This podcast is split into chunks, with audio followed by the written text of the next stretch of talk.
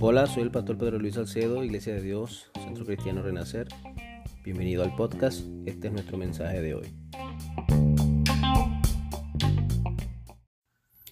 Buenos días, Dios les bendiga. Vamos a tomar lectura en la primera carta de Pedro, capítulo 5, versículos 6 al 7. Nuestro mensaje el día de hoy se titula Dios cuida de nosotros. Cuando lo tengan pueden decir amén. Dios ha sido bueno, para siempre su misericordia. Dice así la palabra del Señor. Humillaos pues bajo la poderosa mano de Dios, para que Él os exalte cuando fuere tiempo, echando toda vuestra ansiedad sobre Él, porque Él tiene cuidado de vosotros.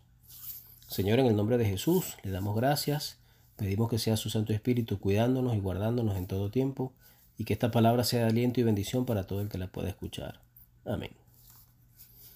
Bien, hay varias escrituras que hablan de lo maravilloso que es Dios, del cuidado que tiene sobre nosotros, sobre todo el libro de los Salmos, por ejemplo, el 121, el Salmo 23 o el 34.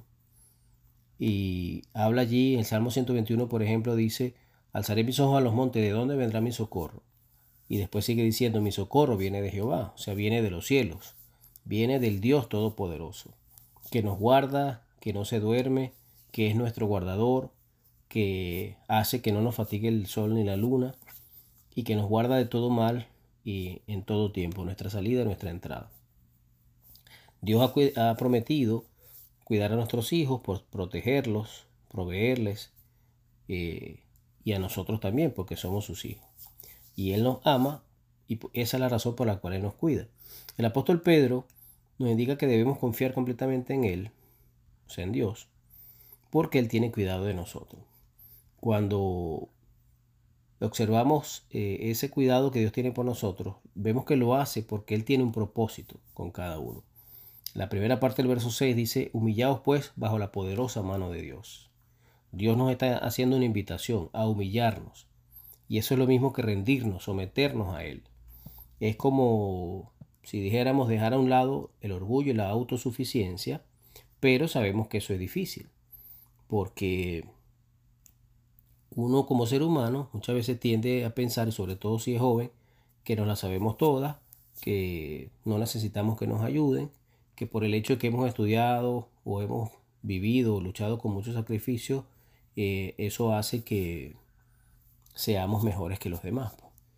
Entonces ahí es cuando el apóstol Pablo eh, da su testimonio y habla en Filipenses capítulo 3 versículo 7. Pero cuantas cosas eran para mí ganancia, las he estimado como pérdida por amor de Cristo.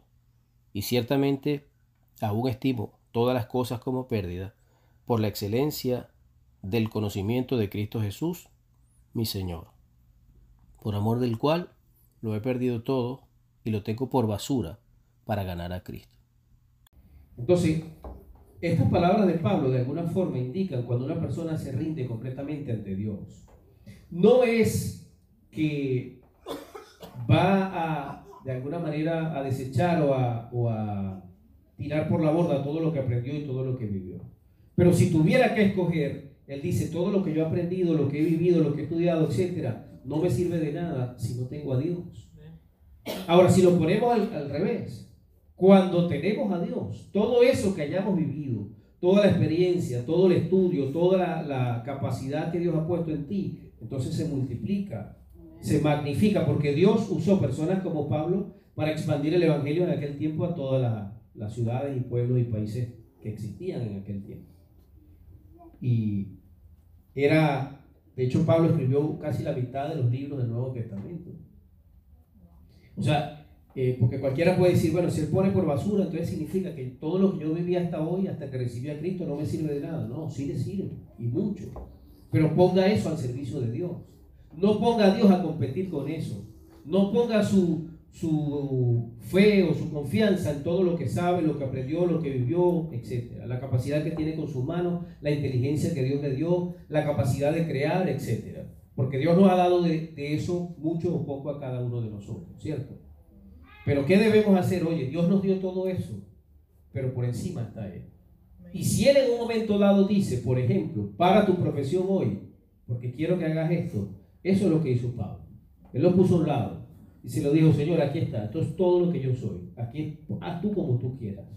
Porque si yo tengo que dejar eso como basura, lo dejo. ¿Y qué hizo Dios? Lo usó porque sabía que él era un gran hombre.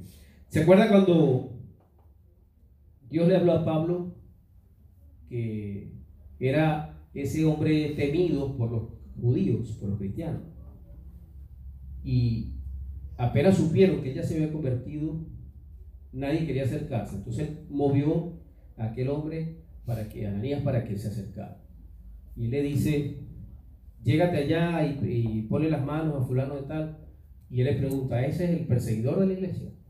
Y él le dice, sí, porque el gran propósito tengo con él. Y entonces ese hombre da muestra de que está sometido a Dios. Porque su opinión de aquel hombre no servía para nada. El tipo es un perseguidor, un, ah, se goza con el daño de los demás, etc. Y parte de eso se decía temprano en la escuela dominical. ¿eh? No estamos aquí para juzgar a la gente. Si estamos rendidos ante Dios y Dios nos manda a hacer algo, aunque nosotros decimos o pensamos que no solo está bien, hágalo. Porque Dios sabe por qué te está diciendo las cosas. Muchas veces, ¿cuál es la cuenta que sacamos? Eso es absurdo, eso no puede ser, eso no va a solucionar nada, etc. Pero aquí vamos a poner en, en cuestión quién es el que sabe, Dios o nosotros. No me conté, pero la respuesta es obvia, ¿verdad? Dios es el que sabe. Así que, si nos mata a hacer algo, humillémonos delante de Dios, rindámonos a Él. ¿Y cómo, cómo es una muestra práctica de saber que estamos rendidos a Él? Cuando obedecemos, cuando no estamos averiguando el por qué, los que somos padres tenemos la experiencia que muchas veces, por haber vivido algo previamente, hablamos con nuestros hijos, ¿verdad? Y uno trata de aconsejarlos, o sea, les dice, hijo, mira, siento que no estás haciendo bien aquí, esfuérzate un poco más en esta área, etc. Y lo digo porque también fui hijo y recibí esos consejos de mis padres y en aquel tiempo tal vez no, no lo valoraba tanto, pero a medida que iban pasando los años, pues me daba cuenta que sí era verdad. Entonces, en este caso le hablo a los hijos. Si sus padres le están hablando, le están dando un consejo, le están tratando de guiar, escuche, siéntese. No, no se sienta como que mi papá tiene 50 años, yo tengo 18, eh, hay una brecha de treinta y tantos. Eh, el mundo ha cambiado, él no entiende mucho lo que está pasando hoy. Y puede ser verdad todo eso. Pero su papá sigue siendo su papá, sigue teniendo más experiencia y ha pasado por muchas cosas. O su mamá, como si fuera el caso. Lo mismo hace Dios con nosotros porque Él es nuestro Padre. Un Padre que nos ama. Entonces yo le digo, mire, la experiencia o, o, la parte más difícil cuando uno se convierte y llega a los pies de Cristo es aprender a confiar en Dios, a tener que depender de Dios. Por ejemplo, eh, hoy yo voy a dar dos o tres testimonios de nuestra vida personal y, recuerdo, siendo ingeniero de profesión y, habiendo trabajado toda la vida, cuando yo llegué a los caminos del Señor, bueno, ya estábamos casados, ya teníamos la casa, estábamos construyendo pues nuestra casa y etcétera. Pero siempre dependimos de nuestro trabajo, de lo que hacíamos. Y, claro, creíamos en Dios, pero de una manera como lejana yo creo en Dios, etcétera, me provee, pero, por ejemplo, era un típico católico que no va nunca a la iglesia, sino cuando hay un evento especial, que no se comunica con Dios, que no ora, que no lee la palabra, etcétera, etcétera.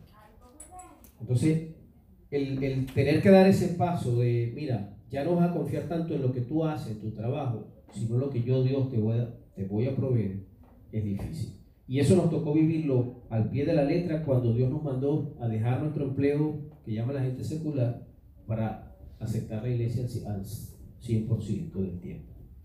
En aquel momento yo ganaba, por decir un número, allá en Venezuela, 800 dólares mensual como ingeniero. Y la iglesia me daba una ofrenda como de, que serían como 70 dólares, algo así, 75. Y de hecho, al principio yo daba de diezmo 80 y la iglesia me daba 75. O sea, yo daba más diezmo de lo que la iglesia me daba de, de bono. Y cuando Dios nos manda a dejar el trabajo y a subir la iglesia, eso es por vocación, eso no lo hace Dios con todo el mundo. Porque Dios primero pone un llamado, pone un, sentir en el corazón de la gente y lo va preparando. Y cuando llega el tiempo, entonces Dios hace. Por eso no se asuste si ahorita, si Dios le ha puesto un llamado, porque en su momento llegarán todas las cosas. Amén. Pero les cuento eso para decirles que fue un paso difícil, porque Dios lo fue preparando, no sé, como un año y medio sería. Y finalmente, bueno, tomamos la decisión. Yo renuncié al trabajo, asumimos la iglesia al 100%. Pero en ese tiempo eh, se pusieron un poco difíciles las cosas. Aquí dice eh, el apóstol Pedro, en la segunda parte del verso 6 que leímos, humíllense pues bajo la poderosa mano de Dios para que Él, o sea, para que Dios les exalte cuando fuera el tiempo. Si hay algo bueno de humillarse en las manos de Dios, es que hay una recompensa. ¿Cierto? Dios nos va a exaltar en su tiempo porque Él es el que conoce los tiempos. Entonces nosotros necesitamos dejar a Dios que haga su trabajo. Él sabe los tiempos, sabe las razones.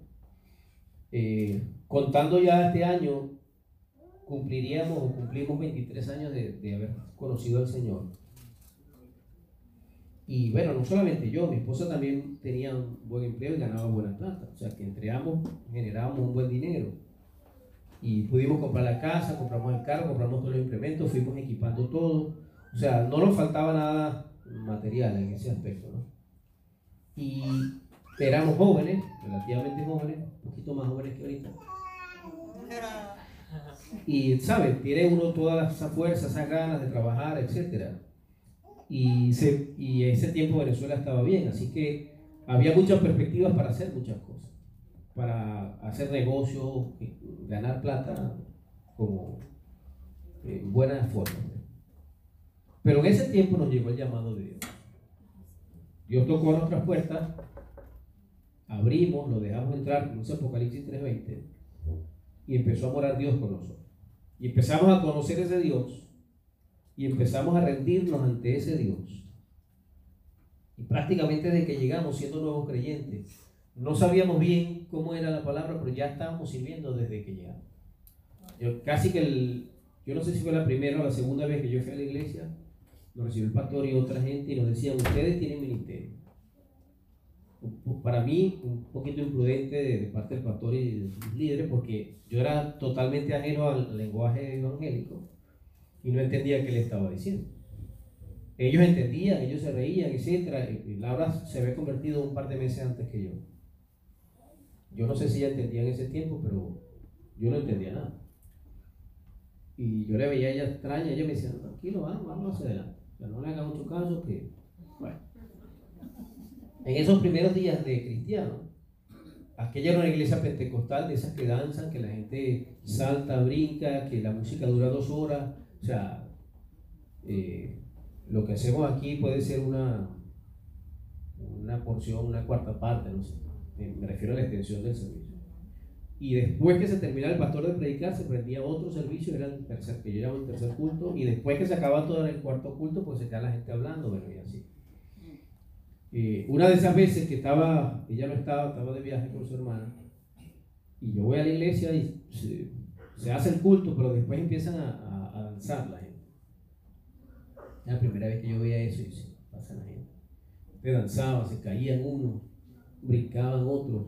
Y la música, sabrosa estaba la música, pero yo me fui como acercándose a la puerta, así poco a poco. Cuanto menos salí corriendo.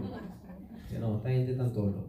Después yo le, le, expliqué a ella, ella me fue explicando y bueno, así poco a poco fue tratando el Señor con nosotros. Pero le digo todo esto porque Dios va tratando con la gente le va haciendo ver que Él es el que está en control. Nosotros, por recibir el llamado de Dios, por atender la voz de Dios, dejamos nuestra seguridad económica en un momento dado.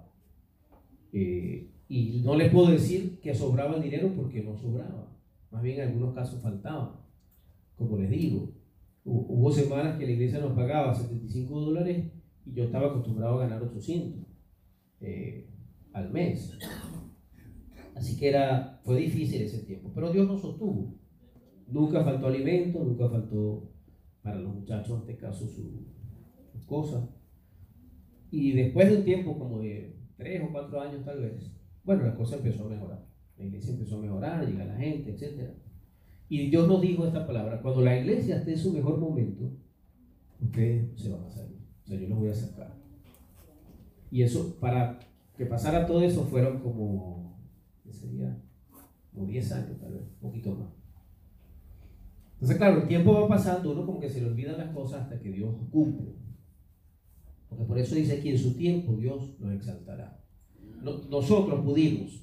Yo comencé en la iglesia como asistente de maestro de escuela dominical, de jóvenes. Después me dieron la clase de los adultos y la de jóvenes. Y así fue escalando. Estuve en, el comité de finanzas, un poquito lo que hace hermana Mina y Joana aquí.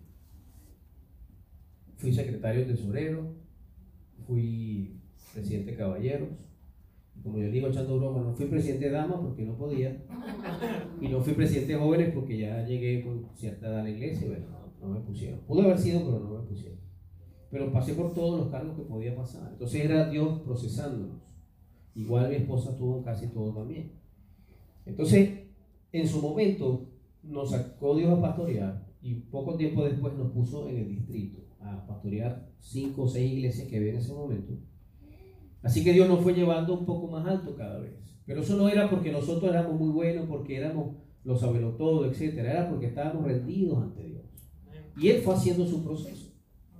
Así que cuando yo leo esta palabra del apóstol Pedro, humíllese bajo la poderosa mano de Dios, porque Él los exaltará cuando fuere su tiempo. Yo digo, eso se cumplió en nosotros. O sea, somos testimonio vivo de que eso es verdad. Y por eso podemos afirmar, como dice el título del mensaje, Dios cuida de nosotros. Porque no se olvida nunca. Eh, está allí siempre, su mirada atento a nosotros.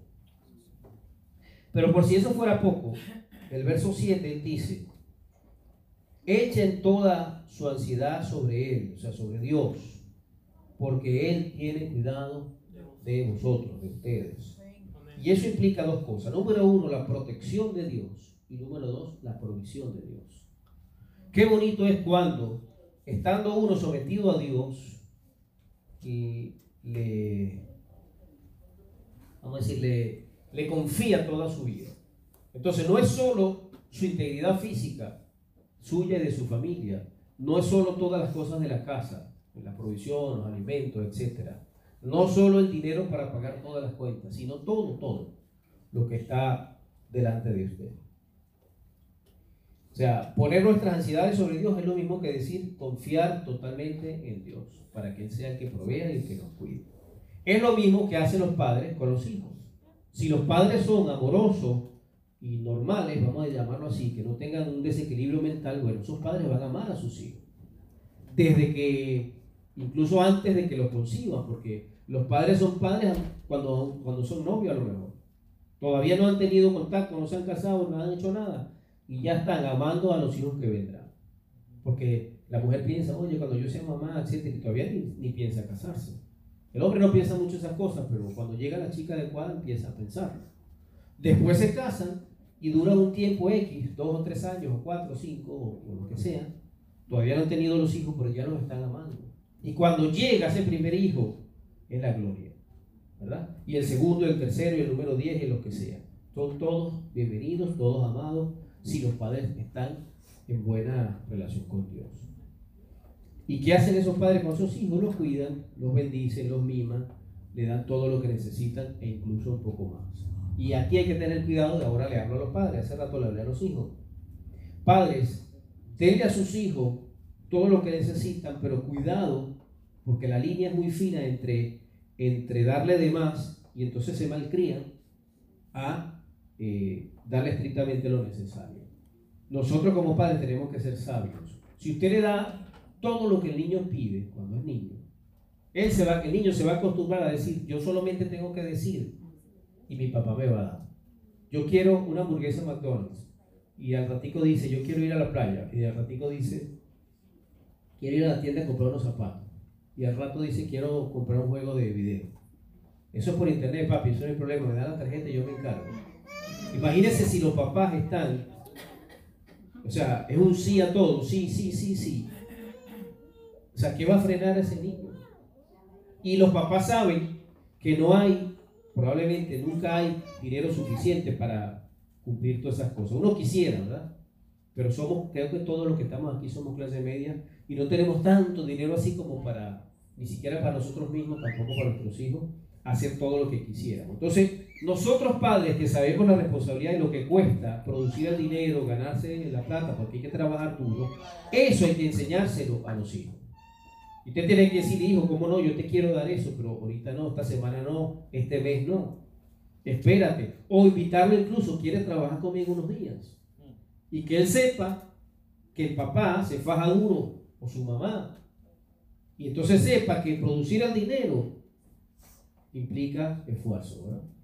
Y entonces ahí se va a dar cuenta por qué sus papás están cansados en la noche, porque a veces casi que cenan y se van a acostar, esas cosas, que a veces los hijos no, se dan cuenta. No sé si se dan cuenta, pero es necesario que esas cosas uh, se conversen en la casa. Y que los niños sepan desde chiquitos, porque los niños hoy son más inteligentes que nunca. Que ellos sepan, sí, papá quiere ayudarte, mamá también, quiere bendecirte, pero ojo, eso cuesta plata.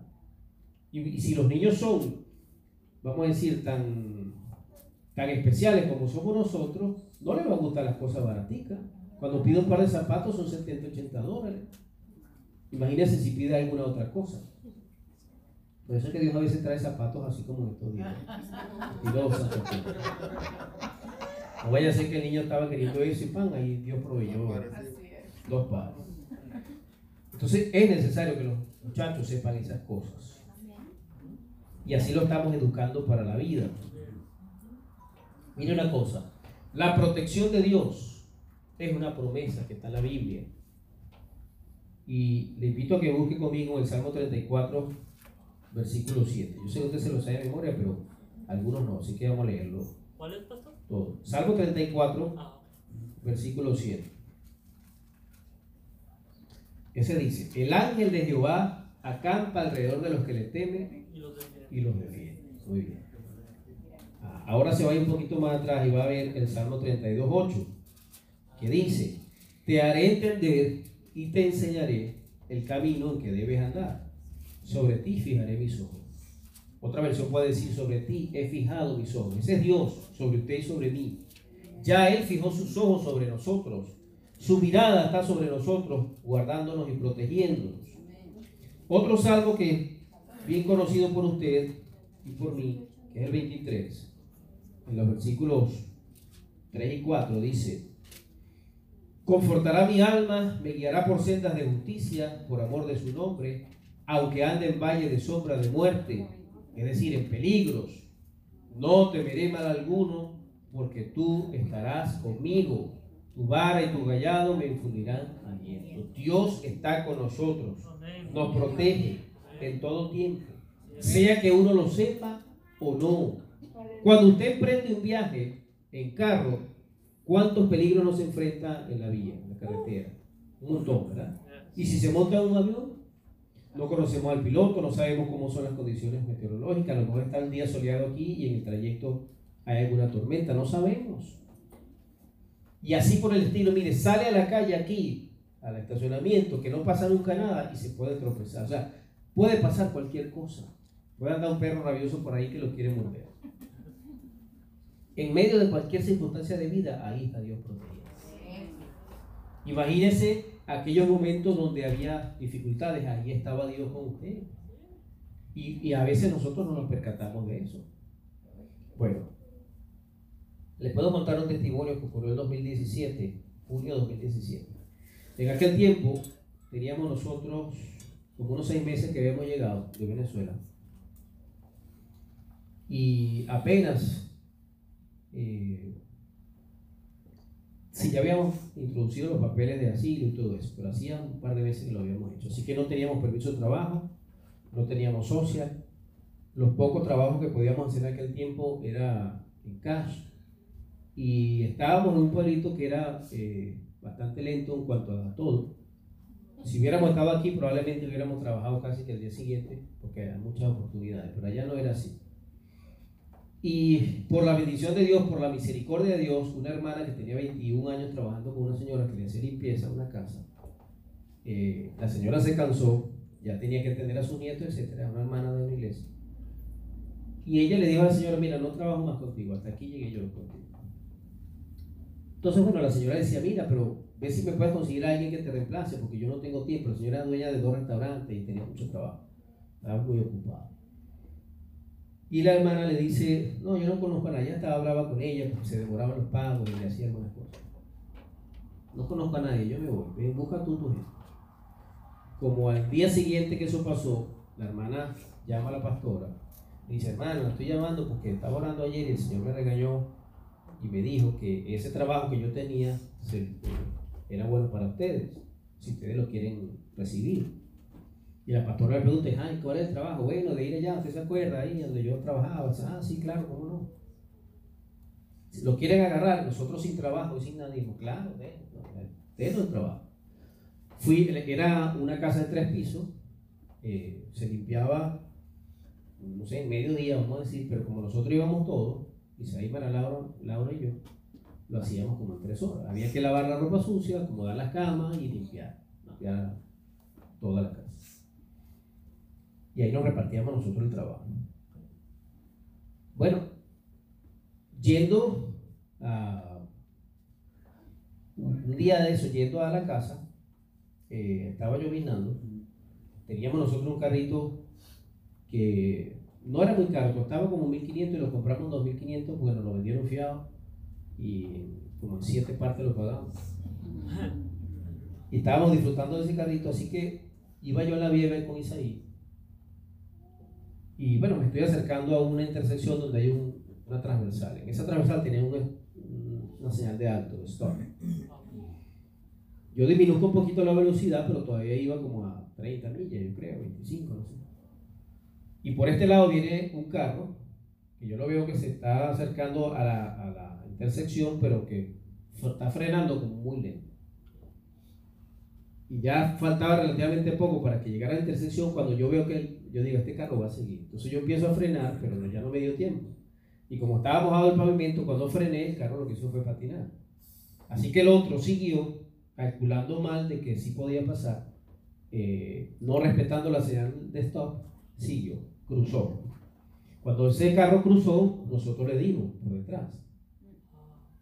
Y el que venía del otro lado, porque era doble vía, no le dio porque, bueno, Dios es bueno. Porque si le hubiera dado, si le hubiéramos dado los dos carros, a esa muchacha se hubiera matado. Y nosotros, en lugar de darle a la puerta del chofer, le dimos a la puerta de atrás, porque también la guardó Dios a ella. Así que bueno, nada, el choque, se abren las la, la, airbags, la bolsa de aire. Estábamos nosotros un poco aturdidos por el accidente, etc. Yo hablo con Isaí, si está todo bien, o sea, no había daño aparente. Eh, abrimos la puerta, los carros, vimos a ver a la muchacha, estaba bien también. Bueno, nosotros, usted sabe cómo es aquí, en dos minutos estaba la policía, los bomberos, todo el mundo ahí. Eh, parece que alguien llamó al 911, una cosa increíble. Entonces los, bomberos nos preguntan si quieren ayuda, etc. No, estamos bien. Eh, al ratico llega una grúa también, yo veo que se van a llevar el carro, el policía me, bueno, le doy los papeles al policía, él me dice, saca todo lo del carro porque la grúa se lo va a llevar. Ok, saco yo todo, llamé a Laura, le expliqué. Eh, llega la mamá de la muchacha, la muchacha era como de 21 años. Y nos pregunta, yo le digo, bueno, yo espero que usted pueda responder por la muchacha. No, ella tiene su seguro, no sé qué. Dice, pero usted tiene como irse a su casa. Y dice, no, este es nuestro único carro. Dice, bueno, yo lo llevo. Entonces ella lo, lo llevó a la casa. Eso fue un viernes como a las 3 de la tarde. Eh, ustedes saben que para el asunto de seguro y todo eso, el fin de semana Así siempre se cumplía. Nos decían que si nos chocaban y nosotros no éramos responsables, el seguro proveía un carro para usarlo, alquilado, y bueno, pagaba los gastos, etc. Ok, eh, yo intenté coordinar todo eso, pero no se pudo el fin de semana. Nuestra preocupación era el sábado había que ir a limpiar a la señora porque el viernes no pudimos llegar y el domingo teníamos servicio en la iglesia. Dije, bueno, señora, estamos sin carro, tú ayuda. Fuimos, llamamos a un hermano amigo, entonces nos dice, bueno, eh, que nos podía llevar. Venga para acá que yo los llevo al, sitio, pero antes vamos a pasar por la casa. Cuando llegamos a su casa, ellos hacía poco habían comprado una camioneta también grandota, bien bonita. Y yo lo veo que lleva una. ¿Y qué tengo que dejar unas compras a mi esposa? Entonces él abre la maleta, saca las compras, pero saca todo lo que estaba atrás de su, maleta. Y le dice: No, pasa que nosotros le vamos a prestar este carro por el fin de semana mientras ustedes resuelven. Nos prestó su carro, nosotros pudimos ir a limpiarse sábado, el domingo fuimos a la iglesia.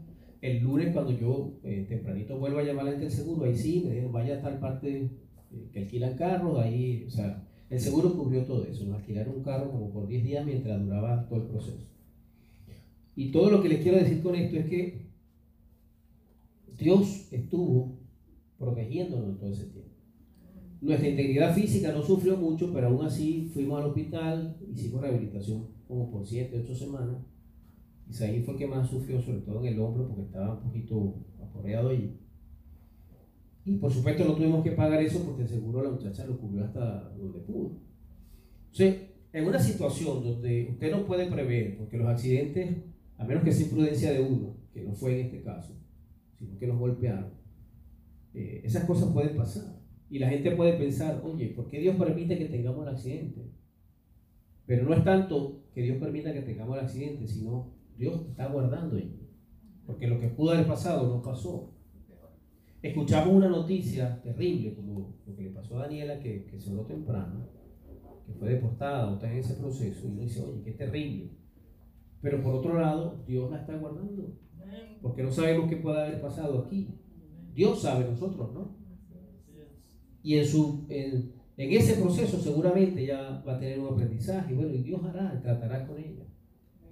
Y así como ese caso cualquiera, cualquiera de nosotros nos puede pasar cosas así. Ahora fíjense, ese evento que sucedió está relacionado también con la provisión de Dios. Porque no solo Dios nos protegió, sino que siempre estuvo su provisión ahí con nosotros. La provisión de Dios es otra promesa bíblica. Y por eso decimos, Dios cuida de nosotros.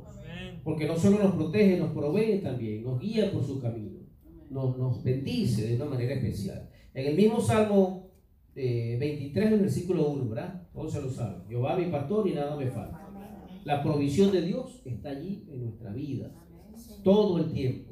Salmo 34, versículo 10, dice, los leoncillos necesitan y tienen hambre, pero los que buscan a Jehová no tendrán falta de ningún bien. Y eso somos usted y yo, los que buscamos a Dios. Si alguno no está buscando a Dios por algún motivo, entonces tiene que preocuparse.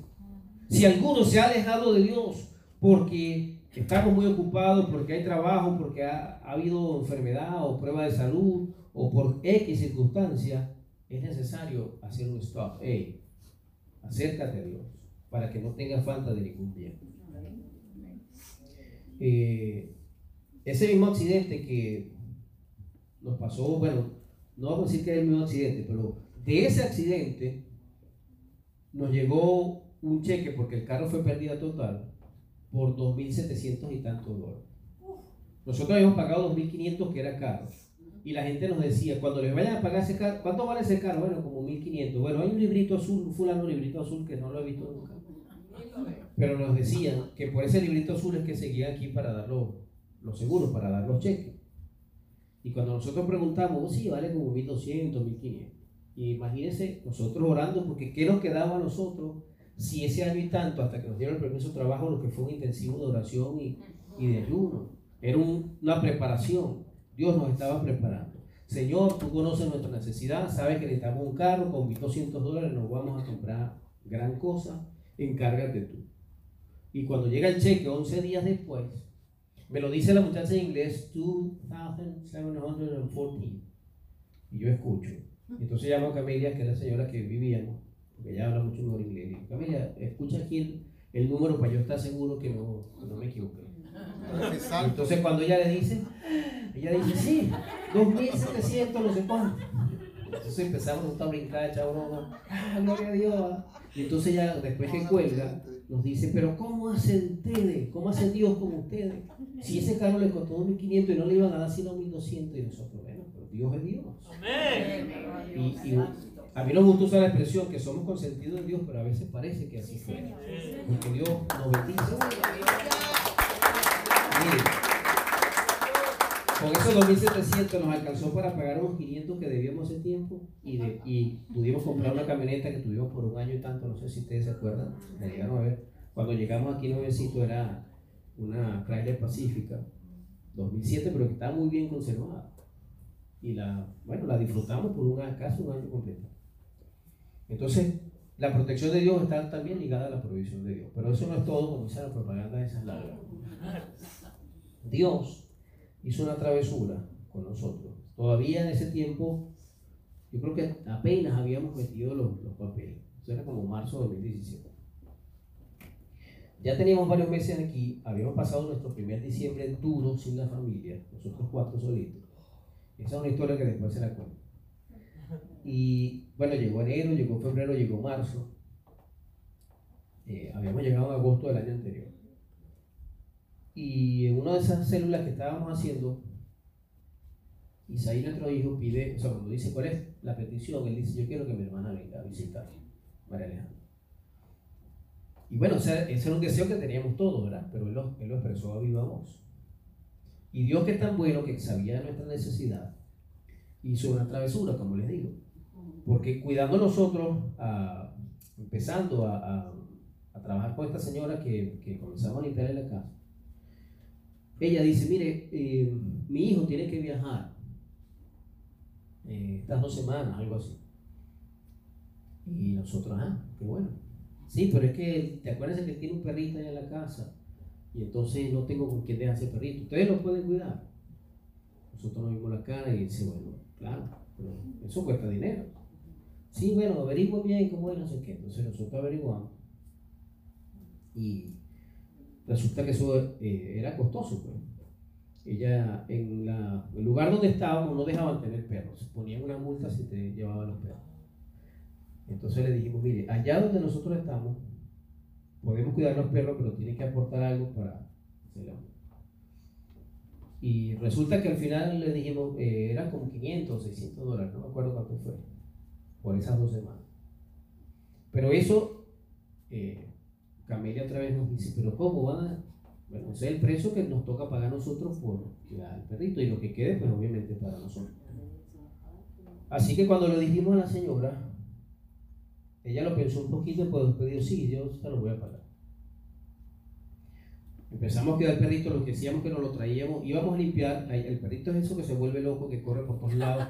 Si hubiera estado aquí, se corre así siete vueltas en, 30 segundos, esa corría por todos lados, subía las escaleras, hacía de todo.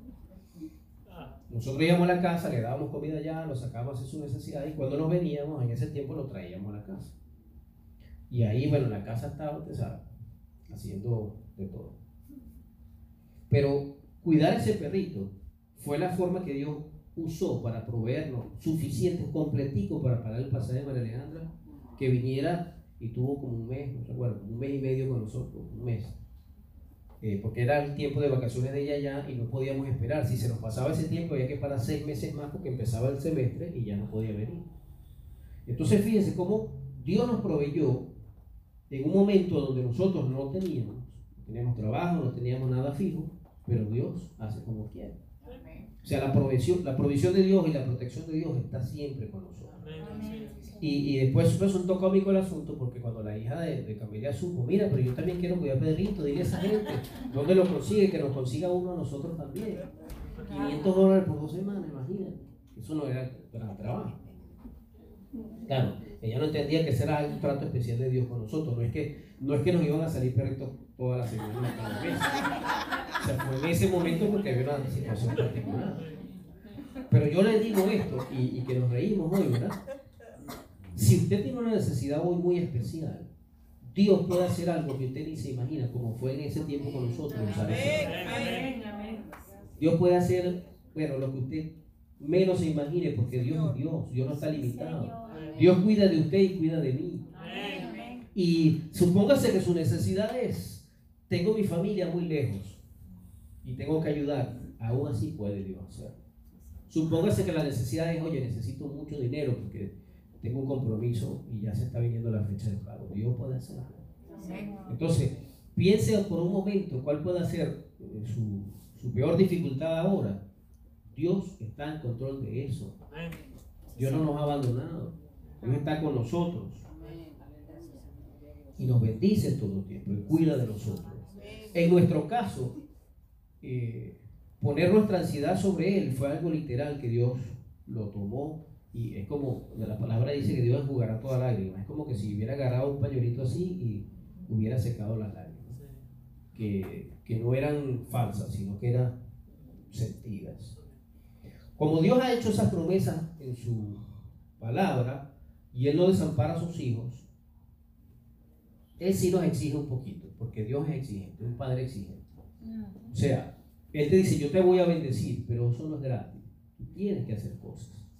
Lo mismo que siempre le decimos, por ejemplo, a nuestros hijos. En la casa, si tú tienes una cama y esa es tu cama, ¿quién es responsable de acomodar esa cama? Eres tú. Y si tienes un cuarto, ¿quién es responsable de mantener ese cuarto ordenado? Eres tú. Los muchachos a veces tienen un sistema para matar microbios y todo eso especial, porque dejan sus zapatos allí abiertos, ¿no? En el cuarto. Pero, y es un, aroma que ellos se acostumbran, pero los, los, visitantes no. Entonces uno les dice, ¿sabes? Sabiamente, hey, este, acomoda tu sistema aquí porque es necesario, ¿verdad? Dios tiene su manera, al igual que sus padres, nuestros padres. ¿Cuáles son las maneras de Dios? O sea, ¿cuáles son las demandas? ¿Cuáles son las exigencias? Nos dice, humíllense bajo mi mano poderosa. Porque yo soy Dios. Y tengo control de todo.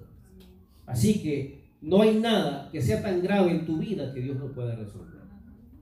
Si hacemos eso, ¿qué va a pasar? En su tiempo Él nos va a exaltar, nos va a llevar donde nos tenga que llevar, nos va a solucionar los problemas que nos tenga que solucionar. Pero eso es porque nosotros no humillarse, mire, ¿sabe cómo se humillaban en la antigüedad? Hacían esto, ponían su rodilla en tierra y su frente en el piso así. Era la forma de humillarse. Entonces Porque dicen que para un ser humano esa es la posición más, más débil, cuando está totalmente en el piso. Y eso lo hacían con los reyes y lo hacían con Dios también. Entonces Dios no nos está diciendo que hagamos eso literalmente, físicamente, que hagamos eso en nuestro corazón, nuestra alma, nuestro espíritu. Y si estamos rendidos delante de Él, entonces vamos a ¿Y cuál es la otra cosa que nos dice? Echen todas sus ansiedades, sus cargas sobre mí. Porque yo los voy a bendecir, los voy a cuidar. Entonces, sirva esta palabra para que cobramos, cobremos ánimo, aliento. Y lo único que cabe preguntarse es, ¿vamos a hacer como Él dice? ¿O vamos a hacer como creemos nosotros que vemos? Esas son preguntas para pensar, para contestar. Voy a cerrar con esto. Dice Mateo 10, 30, 31. Pues aún vuestros cabellos están todos contados, así que no temáis, más valéis vosotros que muchos pajarillos. Inclinen su rostro allí, vamos a orar. Dios es bueno, para siempre es su misericordia. Cierra sus ojitos, no vea a nadie y deje que Dios, mientras estamos orando, obre allí en su corazón y en su alma. Padre Santo, estamos aquí delante de tu presencia, oh Dios. Hemos predicado tu palabra. Creemos y sabemos, estamos seguros, oh Dios, de que tú nos cuidas, que tú nos proteges, que tú nos provees, que tú nos guías en cada paso de nuestro camino. Y aún las peores cosas que nos han pasado han servido para, eventualmente cuando pasa el tiempo que analizamos, entender nosotros que ahí estabas tú, que nos estabas guardando, que nos estabas protegiendo, que esa fue la mejor manera de pasar ese respectivo obstáculo. Así que no nos lamentamos de nada lo que haya pasado en nuestra vida, porque sabemos que usted está con nosotros. Así como estuvo con Moisés, como estuvo con Josué, con Daniel, con David, con todos y cada uno de esos personajes bíblicos que nos dan ejemplo, igualmente está con nosotros hoy. Usted es el mismo Dios ayer, hoy y por los siglos. Usted no cambia. Sus promesas son fieles y son verdaderas. Cuando usted dice que nos va a cuidar, es que nos va a cuidar, nos ha estado cuidando, nos cuida hoy, nos cuidará mañana. Por eso nuestras almas hoy le agradecen. Nos rendimos ante su presencia, oh Dios. Nos postramos ante usted, no físicamente, sino en nuestra alma y en nuestro espíritu. Y ponemos toda nuestra vida, incluyendo nuestras parejas, nuestros hijos, nuestros padres, nuestros hermanos, toda nuestra familia, nuestros seres queridos, nuestros amigos, vecinos, delante de usted, oh Dios. Nuestro vecindario, el pueblo donde estamos viviendo, este país y nuestro respectivo país en sus manos. Porque usted sabe todas las cosas y en su tiempo usted obrará. Gracias le damos, mi Señor, en el nombre de Jesús. Amén. Den un aplauso a Dios.